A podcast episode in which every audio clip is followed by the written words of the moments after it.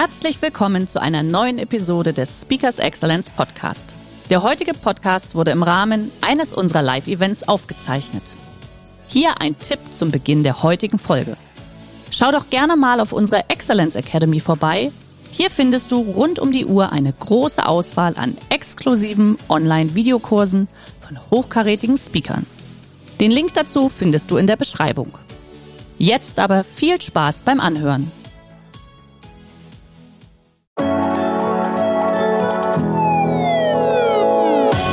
Und damit willkommen zu einer neuen Episode von Speakers Excellence, dem Podcast für Geschäftsführer, Veranstaltungs- oder Marketingprofis, die für ihr Event einen Speaker suchen, der ihre Gäste inspiriert, aktiviert und dafür sorgt, dass noch lange begeistert von ihrer Veranstaltung gesprochen wird. Ich bin Ihr Gastgeber Ulf Zinne. Los geht's.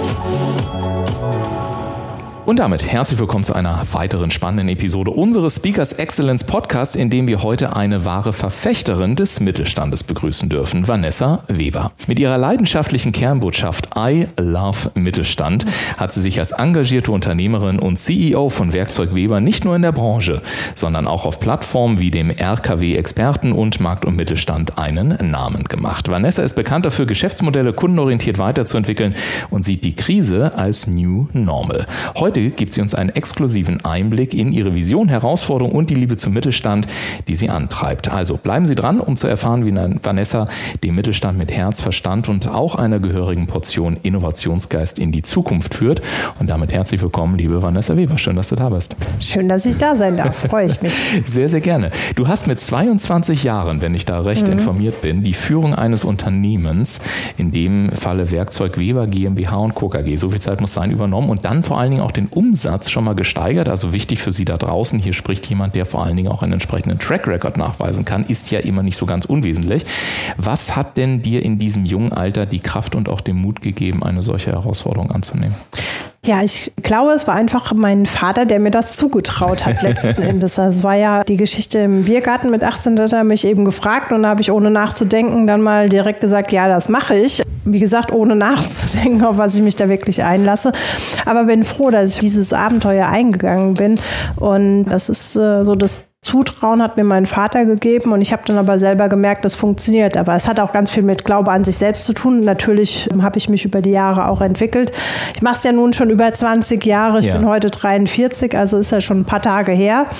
Und ja, und auch so als Frau in der Männerdomäne war es ja auch nicht ganz so einfach. Aber ich habe das nie als Nachteil für mich erachtet. Hm, jetzt ist es ja sogar so, dass aus diesem Mut nicht nur Umsätze erwachsen sind, sondern vor allen Dingen zum Beispiel auch der Titel der Vorbildunternehmerin, den das Bundeswirtschaftsministerium dir verliehen hat. Wie ist das, wenn du so zurückschaust? Kannst du dich, musst du dich manchmal selber kneifen und sagen, äh, ist das wirklich real? Und wie beeinflusst das vor allen Dingen auch deinen Blick auf die Wirtschaft, wenn du heute zum Beispiel auch mit deiner Stiftung aktiv bist? podcast. Ja, also man freut sich natürlich über jede Auszeichnung, die da kommt. Äh, wir haben jetzt ja jüngst äh, eine Auszeichnung vom Bayerischen Ministerium bekommen zum besonders ehrenamtsfreundlichen Betrieb. Herzlichen Glückwunsch. Äh, Dankeschön. Was ich besonders toll finde, weil wir äh, geben zum Beispiel jedem Mitarbeiter bei uns fürs Ehrenamt frei. Und zwar so viel Zeit, wie er haben möchte, während der okay. Arbeitszeit wow. tatsächlich. Und wir haben bei uns die Milena, die ist äh, Feuerwehrfrau und die nimmt es dann in Anspruch, wenn es denn mal sein muss, bildet aber auch junge Menschen aus da sagen ja auch dann viele, um Gottes Willen, dann arbeitet ja gar keiner mehr. Äh, das stimmt aber nicht, weil aktuell ist es tatsächlich die einzige von 22, die das in Anspruch nimmt. Also viele Unternehmen haben Angst, Sachen einzuführen, weil sie denken, es wird ja nur noch in Anspruch genommen, aber die Angst kann ich definitiv nehmen. Und warum habe ich es gemacht? Weil ich selber als Unternehmerin, mir ist Ehrenamt schon immer sehr wichtig gewesen, auch als junger Mensch, anderen was zurückzugeben. Und ich glaube, ganz viele Mittelständler und KMUs da draußen kennen das.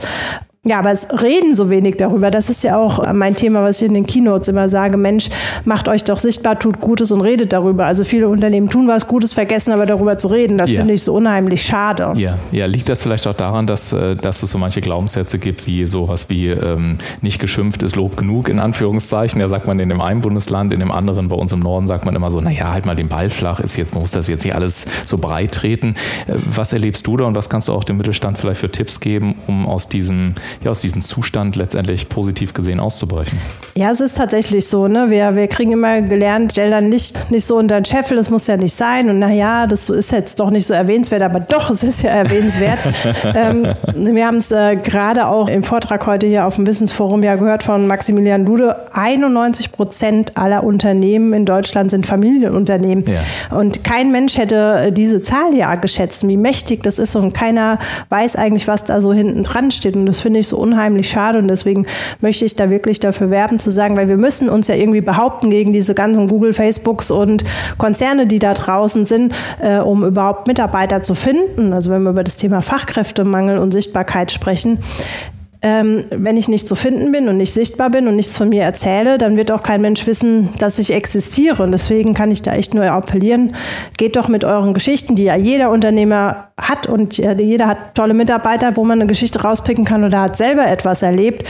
Und das einfach auf die Bühne zu bringen und zu erzählen, mhm. da brauchst manchmal gar nicht viel. Und äh, da würde ich mir viel mehr wünschen, dass wir in eine positive Sichtbarkeit geraten, weil der Unternehmer ist ja immer der Böse. Ne? In jedem Tatort ist entweder der Gärtner oder der Unternehmer, ja. selbst in den Disney-Filmen. Und ähm, da versuche ich so ein bisschen dagegen zu wirken, zu sagen, hey, wir müssen doch die positiven Beispiele mal zeigen, weil ohne Unternehmertum würde es vieles nicht geben und die Wirtschaft ja auch gar nicht funktionieren. Mhm. Du hast gerade positive Sichtbarkeit angesprochen du hast das Wort äh, Storytelling letztendlich genommen, also rauszugehen, die Geschichten zu erzählen, um auch ja, die Mut zu haben, erwähnenswert zu sein.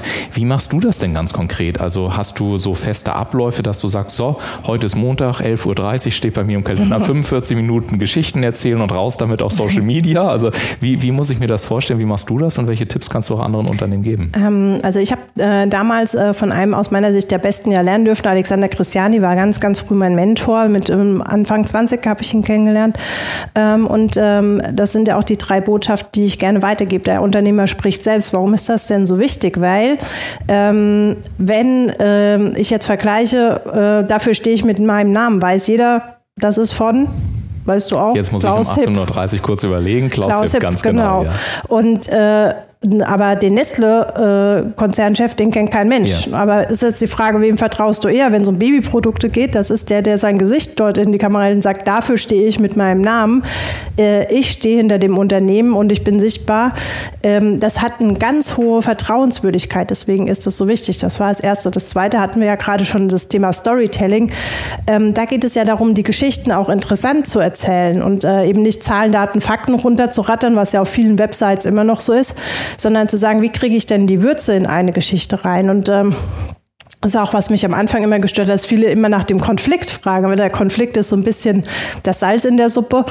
Und für Social Media hilfreich, ähm, eine passende Hook, wie man ja heutzutage ja. so sagt, eine passende Überschrift zu finden. Ja und da ist immer das Beispiel auch, ähm, wenn man überlegt, was hat die FAZ getitelt, als der Papst gewählt wurde. Wir sind Papst. Nee, ja, eben nee, nicht. Ach nee, eben nicht, genau. Das, das war die Bildzeitung, glaube ich. Die Bildzeitung, ne, aber genau, du hast es ja, gerade genau, schon ja. richtig gesagt. Also wenn man auch jetzt äh, nicht äh, werben wollen, dass wir Bildzeitungsleser werden, aber wenn sie was können, ist Überschriften. Und das hat jeder noch so im Kopf mhm. ne? und nicht die langweilige FAZ-Überschrift, wie es halt eben war, die Fakten niedergeschrieben. Und darum geht es, so ein bisschen zu finden, was, was kann da das Interessante sein. Und wenn man selber selber nicht so einfallsreich ist, was ja auch überhaupt nicht schlimm ist, ne? wir haben ja an sich ein Unternehmen zu führen, kann man sich ja Hilfe suchen über Agenturen oder äh, heutzutage Generative AI benutzen. Äh, ChatGPT und Co. gibt da doch auch mal Inspiration weiter. Ja, absolut, da bin ich völlig bei dem. Übrigen, kleiner Funfact nebenbei, Alex war mein erster Mentor mit 15 tatsächlich. Echt? Ach, ja, siehst, da haben wir ja was witzig. gemeinsam. Ja, ja, genau. Und irgendwann haben wir uns dann mal kennengelernt. Aber äh, zurück zu dir und deinem Thema, mhm. weil es geht ja tatsächlich auch darum, Top-Mitarbeiter zu finden.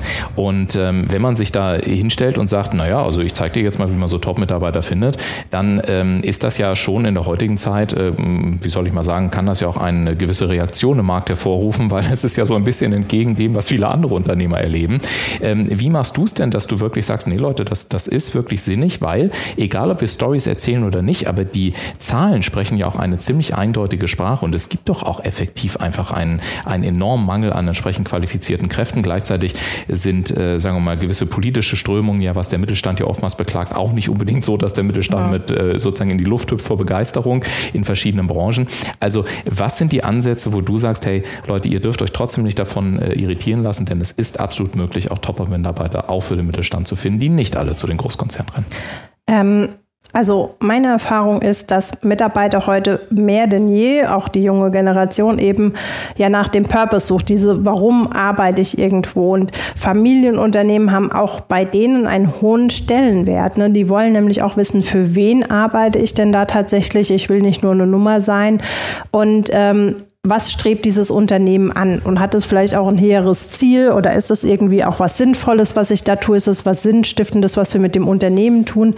Und das hat einen ganz, ganz, ganz hohen Wert und den kann ich eben über diese Stories gut nach außen tragen. Hm. Hast du denn sowas wie, also es ist ja immer so eine, so eine furchtbare Frage eigentlich, gebe ich ja freimütig zu, wenn man so nach Formeln oder Templates fragt oder ähnliches, weil wir natürlich beide wissen, dass kein Template dieser Welt irgendwie für ein Unternehmen dann wirklich passend ist. Trotzdem will man ja womöglich auch irgendwie anfangen. Vielleicht fragt sich jetzt einer der Hörer und Hörer und sagt, okay, wenn ich das jetzt machen wollen würde, wie macht es denn die Vanessa Weber konkret? Also wenn wir jetzt zum Beispiel mal äh, für, für Mitarbeitergewinnung, Top-Mitarbeiter finden, fängst du an bei einer Stellenanzeige? Hast du bestimmte Fragen im Kopf? Also magst du mal so zwei, drei Praxistipps teilen? Nee, ähm, also tatsächlich ist es eher ähm, dieses, äh, was wir machen, ist ja ein Zurückmanagement. Also durch das zum Beispiel das soziale Engagement. Ich pflanze ja Bäume ja. und bilde junge Menschen, äh, Kinder aus von 9 bis 14 Jahren. Und äh, ganz oft kriegen wir Initiativen Briefbewerbung rein, wo drüber steht, ich kenne Sie vom Bäume pflanzen. Das sind doch die aus der Zeitung, die immer Bäume pflanzt. Also ähm, und, und äh, ähm, der Grad der Initiativbewerbung ist ja der, den man durch solche Dinge eben ähm, erhöht. Und das muss ja jetzt, in meinem Fall ist es halt Bäume pflanzen, weil mir diese zwei Sachen Kinderbildung und Nachhaltigkeit besonders wichtig sind.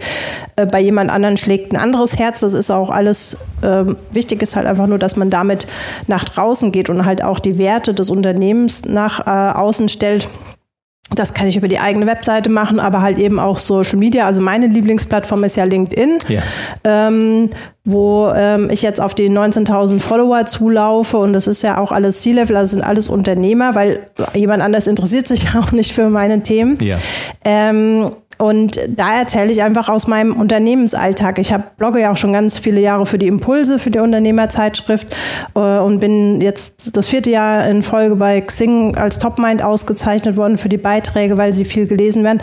Warum? Weil ich, ähm, so, das ist ja auch der Titel von meinem Buch, äh, Hashtag mal ehrlich, weil ich einfach demaskiert mal über Themen spreche, die vielleicht andere nicht ansprechen. So äh, zum Beispiel mal, wer lobt mich eigentlich mal als Chef? Ähm, oder ja, ich fühle mich überfordert mit der Digitalisierung war vor ein paar Jahren oder ich stehe kurz vor einem Burnout äh, oder ich ziehe mich mal raus oder äh, was ist, wenn ich mich als Chef überflüssig gemacht? Also Fragen, die sich eigentlich jeder stellt, aber nicht äh, in der Öffentlichkeit unbedingt ausgesprochen werden. Und da hatte ich auch am Anfang so ein bisschen Schiss, dass ich gedacht habe, oh je, das lesen ja vielleicht auch unsere Kunden, ne, wenn die sagen, oh Gott, die Weber hat einen Burnout, dann kann ich da nichts mehr kaufen.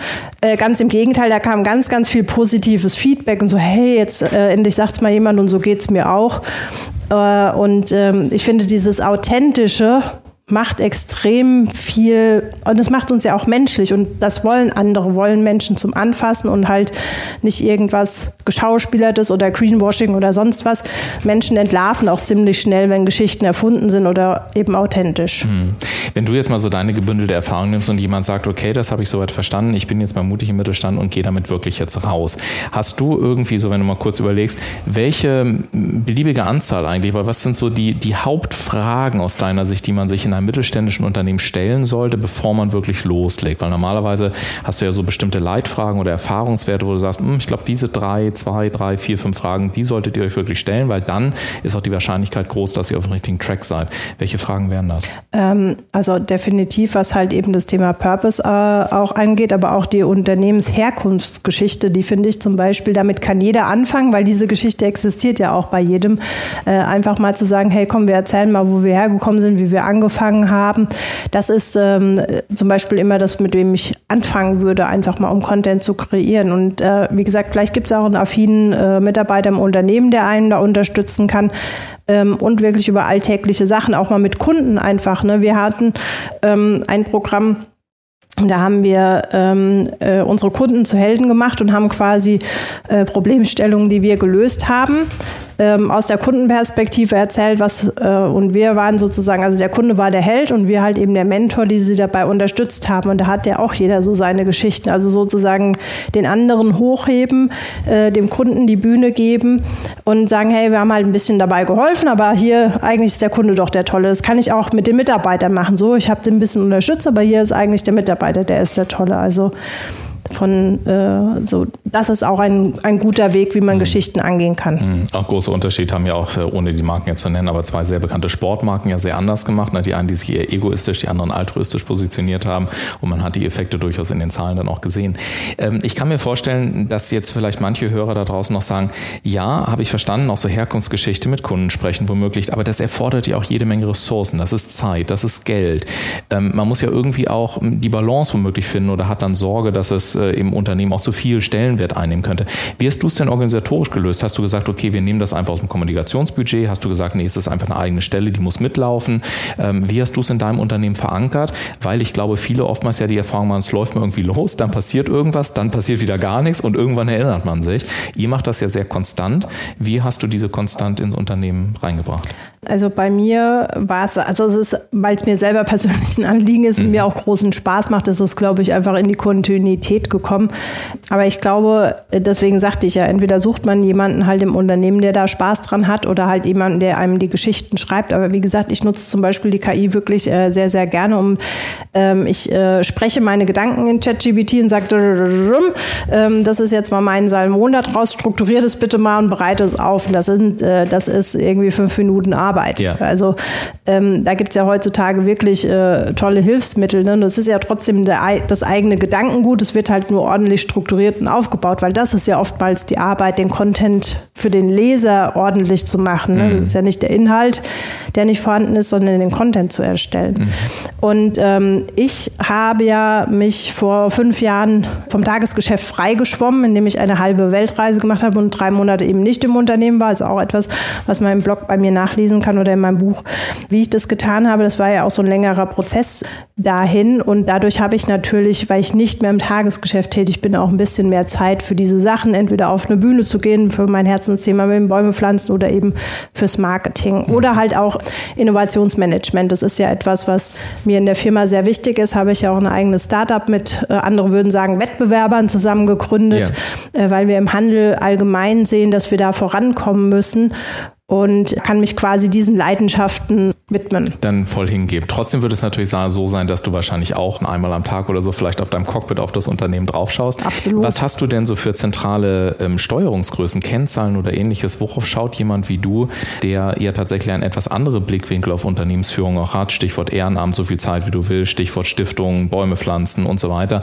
Also was sind so die, die entscheidenden Kenngrößen, Steuerungsgrößen, wo du sagst, ich glaube, die sind, die einen sind vielleicht klassisch, aber die ein, zwei anderen, die sind mir besonders wichtig, weil mir die auch nochmal einen ganz anderen Einblick in das Unternehmen geben, wie es wirklich ist. Also tatsächlich bin ich da mit den ganz klassischen BWA-Zahlen, mein Steuerberater, meine Buchhalterin, ja. sozusagen meine Berater rechts und links, die dann immer sagen, so, ne, hier musst du jetzt mal gucken oder hier äh, läuft alles. Tatsächlich äh, habe ich da keine anderen Steuergrößen, nach denen ich schaue. Ich bin ja trotzdem wenn ich jetzt nicht unterwegs bin, ja trotzdem täglich im Unternehmen und ich ja. bin ja auch Hauptansprechpartnerin für meine Mitarbeiter. Also wenn irgendwas ist, habe ich natürlich schon das Ohr am Puls sozusagen, wenn da irgendwas im Argen liegt und kann da auch eingreifen. Also mhm. so ist es nicht. Ich bin ja jetzt nicht nur weg. Von daher kriege ich ja doch noch alles Wichtige mit und ich glaube, das ist auch in unserer Unternehmensgröße, wir haben 22 Mitarbeiter, durchaus noch machbar. Es mhm. ist sicherlich was anderes, wenn einer jetzt irgendwie 1000 Leute hat. Keine Frage, ja. Du hast vorhin gesagt, du beschäftigst dich auch mit dem Thema Innovation man hört ja auch immer, dass Unternehmen, gerade der Mittelstand, gerne so in die Innovation hineingeführt werden soll, was jetzt auch KI und so weiter anbelangt. Du bist selber dem Mittelstand angehörig. Ist es denn eigentlich wirklich so oder sagt ihr im Mittelstand eher, wir müssen nicht in irgendwas reingeführt werden? Lasst uns doch einfach zur Hölle auf gut Deutsch mal unsere Arbeit machen und uns zufrieden mit allen möglichen Auflagen und Gedöns. Dann müssen wir nirgendwo hingeführt werden. Wie ist es denn aus deiner Erfahrung? Ähm, also die Herausforderung ist tatsächlich die Schnelllebigkeit. Mhm. Äh, ne? Also, dass man einfach sich viel, viel schneller anpassen muss als noch vor zehn Jahren. Das ist durchaus äh, immer noch der Fakt. Und ich sag mal, Familienbetriebe ähm, würde es ja heute nicht mehr geben, äh, wären sie nicht ständig im Wandel. Also ne, sonst äh, gehen sie Konkurs, ne, wenn, wenn irgendwie Kodak nicht äh, verstanden hat, dass es jetzt digitale ja. Sachen gibt, dann sind die halt einfach nicht mehr da. Das heißt, ganz viele äh, Familienunternehmen ähm, gehen ja in diese Transformation in kleinen Schritten sowieso die ganze Zeit. Und ähm, das ist ein, ein, ein wichtiger Faktor, um dabei zu bleiben. Also man kann gar nicht sagen, dass es nicht so ist. Wenn man jetzt über die Politik und die ganzen Auflagen und Gesetze spricht, dann tun sich natürlich KMUs und kleinere mittelständische Unternehmen viel, viel schwerer, weil wir ja gar nicht die Ressourcen haben, um, ne, ich habe jetzt keine Rechtsabteilung, ich habe auch keine Forschung und Entwicklungsabteilung, äh, mich mit diesen Themen auseinanderzusetzen. Das ist ja auch ein Grund, warum wir das Start-up gegründet haben, weil wir gesagt haben, wir könnten alleine keinen äh, KI-Fachmann, keinen Datenmanager äh, und eben keine Innovationsentwicklungsabteilung äh, uns leisten. Und deswegen haben wir uns mit fünf anderen Händlern und unserem Verband zusammengetan haben gesagt, dann lass uns doch alle Geld in einen Topf schmeißen. Und dann können wir uns ja diese coolen Leute auch äh, holen und dann teilen wir uns einfach diese Ressource. Und das ist etwas, was sich jeder äh, für seine Branche wiederum ja abschauen kann. Sagen, gut, ich muss ja nicht jeden Krieg alleine gewinnen. Ähm, ich bin sowieso der Meinung, wir, wir schaffen das nur gemeinschaftlich, sei das jetzt äh, das Thema Klimakrise oder eben äh, Fortkommen, wenn wir äh, mal den Blick auf äh, auf, als, als Europa mal äh, in unsere Wettbewerber ähm, Asien, China und äh, USA richten. Da sind wir sowieso äh, leider schon etwas mehr weg vom Schuss. Also deswegen denke ich nicht an meinen Nachbar, der da vor Ort sitzt, sondern denke halt ein bisschen globaler und sage, hey, also wir müssen da ein bisschen mehr zusammenrücken und unsere Ideen, unsere klugen Köpfe zusammenstecken, damit wir überhaupt mal vorankommen. Ja, definitiv. Und ähm, mal abgesehen davon, dass du damit natürlich auch einen sehr modernen Weg beschreitest, denn ich glaube, jeder, der sich so ein bisschen auch damit auseinandersetzt, wie heute gearbeitet wird, es ist ja mittlerweile beispielsweise üblich, dass sich mehrere Mitbewerber zusammenschließen. Dieser ganze Co-Petition-Gedanke, einzelne Wörter, die sich herausgegründet haben, oder was jetzt zum Beispiel auch in der Beratung ist, dass ja mittlerweile auch Berater schon in das Unternehmen reingehen, eigene Büros haben, dort mit in den operativen Prozessen sind. Also ich glaube, glaube, dass sich wahrscheinlich auch dort im Mittelstand ähm, viele Strukturen weiter verändern werden, um einfach diesen Herausforderungen gerecht werden zu können. Was ist denn so eine abschließende Kernbotschaft von dir, was sich idealerweise die Hörer und Hörerinnen auch aus diesem Interview heraus mit deiner Person besonders merken sollten, mal abgesehen jetzt von You Love Mittelstand und wenn es darum geht, Top-Mitarbeiter auch über Storytelling und ähnliches zu gewinnen, was ist dir so ein Herzensanliegen, was du am Ende nochmal mitgeben möchtest? Ähm, tatsächlich äh, überlegt euch, geht mit eurem Thema nach draußen, äh, zeigt, dass äh, wir Mittelständler eben äh, tolle Menschen sind und ähm, tolle Unternehmen führen und lasst euch nicht ins Boxhorn jagen, weil die Zeiten sind nicht einfach, aber das war schon immer so. Über die Generation wurde schon Sokrates vor 4000 Jahren geschimpft und gesagt, um Gottes Willen, die, die danach kommen. Ähm, also es gibt so viele Lösungswege und da würde ich mir wünschen, dass man ab und zu mal mehr über den Tellerrand guckt. Also zum Beispiel zum Thema Fachkräfte Fachkräftemangel noch ein Tipp. Ich weiß nicht, wie viele es wissen, aber Rentner dürfen ja ab diesem Jahr äh, unbegrenzt hinzuverdienen. Und das ja. ist eine Riesenressource, weil ich kenne ganz viele, die eigentlich schon im Rentenalter sind, aber die noch richtig Bock haben, was zu machen. Also wir haben jetzt dieses Jahr erst einen 63-Jährigen eingestellt, der bei uns die äh, Academy leitet. Der ist Rhetorik- und Projekttrainer, ähm, hat einen riesen Erfahrungsschatz, äh, über 45 Jahre. Und ähm, das ist eine Ressource, äh, auf die wird noch viel zu wenig geachtet. Und vielleicht ist das ja auch ein kleiner Ansatz oder ein Tipp, da nochmal nach Fachkräften zu schauen. Definitiv. Und äh, Fun Story an der Stelle. Ich war gerade sehr beeindruckt. Wir haben jetzt gerade die Woche selber die, ähm, ja, wie sagt man, die Bewerbung, also eine, eine Bewerberin, äh, die Bewerbung reinbekommen äh, aus mit dem höchsten Alter, was wir jemals hatten, 84 Jahre, wow. hat äh, 60 Mitarbeiter mal gehabt, hat irgendwie äh, 55 Jahre irgendwie geleitet und sagt, ich sitze zu Hause, ich weiß gar nicht, was das soll, kann ich nur noch irgendwas dazu verdienen. Also ich bin völlig bei dir und vielleicht ja. ist das auch für Sie da draußen nochmal mit einem kleinen Schmunzeln so ein kleines, äh, kleiner Appell gewesen, zu sagen, welche Möglichkeiten gibt es denn, um wirklich rauszugehen, um in die Sichtbarkeit zu gehen. Und Sie haben von Vanessa heute einige Sachen gehört, äh, Ansätze wie Competition, äh, Storytelling darüber nachzudenken, vielleicht einen Mitarbeiter zu finden, der die Kommunikation mit aufbaut, verschiedene Storytelling-Formate oder dann eben auch am Ende nochmal darüber nachzudenken, was ist denn eigentlich, was sind noch äh, Ressourcen, die gewissermaßen noch nicht genutzt sind, wie beispielsweise die Möglichkeit, äh, diejenigen, die in Rente sind, wieder mit zu integrieren, weil sie einfach unbegrenzt dazu verdienen können. Und wenn Sie sagen, das hat mir vom Charakter her, vom Stil her gefallen und äh, ja, die liebe Vanessa, die ist ja noch dazu komplett gechillt, wie man heutzutage so schön sagt, äh, und Sie haben Lust, sich mit ihr einfach mal etwas länger zu unterhalten, dann ist das durchaus möglich. Alles, was Sie tun müssen, ist auf die Internetseite zu gehen, speakers-excellence.de oder uns eine E-Mail zu schicken. Dann stellen wir gerne den Kontakt zu Vanessa her. Und damit sage ich dir ganz herzlichen Dank, dass du heute da warst. Und äh, Ihnen vielen Dank fürs Zuhören. Bleiben Sie uns gewogen und schalten Sie auch das nächste Mal gerne wieder mit ein. Bis dahin. Tschüss. Tschüss. Ihnen die heutige Episode gefallen? Möchten Sie mehr darüber wissen, wie unser heutiger Gast auch Ihre Gäste inspiriert, aktiviert und dafür sorgt, dass noch lange begeistert von Ihrer Veranstaltung gesprochen wird? Dann rufen Sie uns gerne an oder senden Sie uns eine E-Mail an info at speakers-excellence.de. Und wenn Sie auch künftig von den besten Unternehmern und Speakern inspiriert werden wollen, dann abonnieren Sie gerne noch diesen Podcast, denn dann werden Sie automatisch und kostenlos über alle neuen Folgen informiert. Der heutige Vortrag hat dir gefallen? Dann schau dich doch gerne auf unserem Kanal um oder sei live bei einem Forum dabei. Weitere Informationen findest du in der Beschreibung. Bis zum nächsten Mal.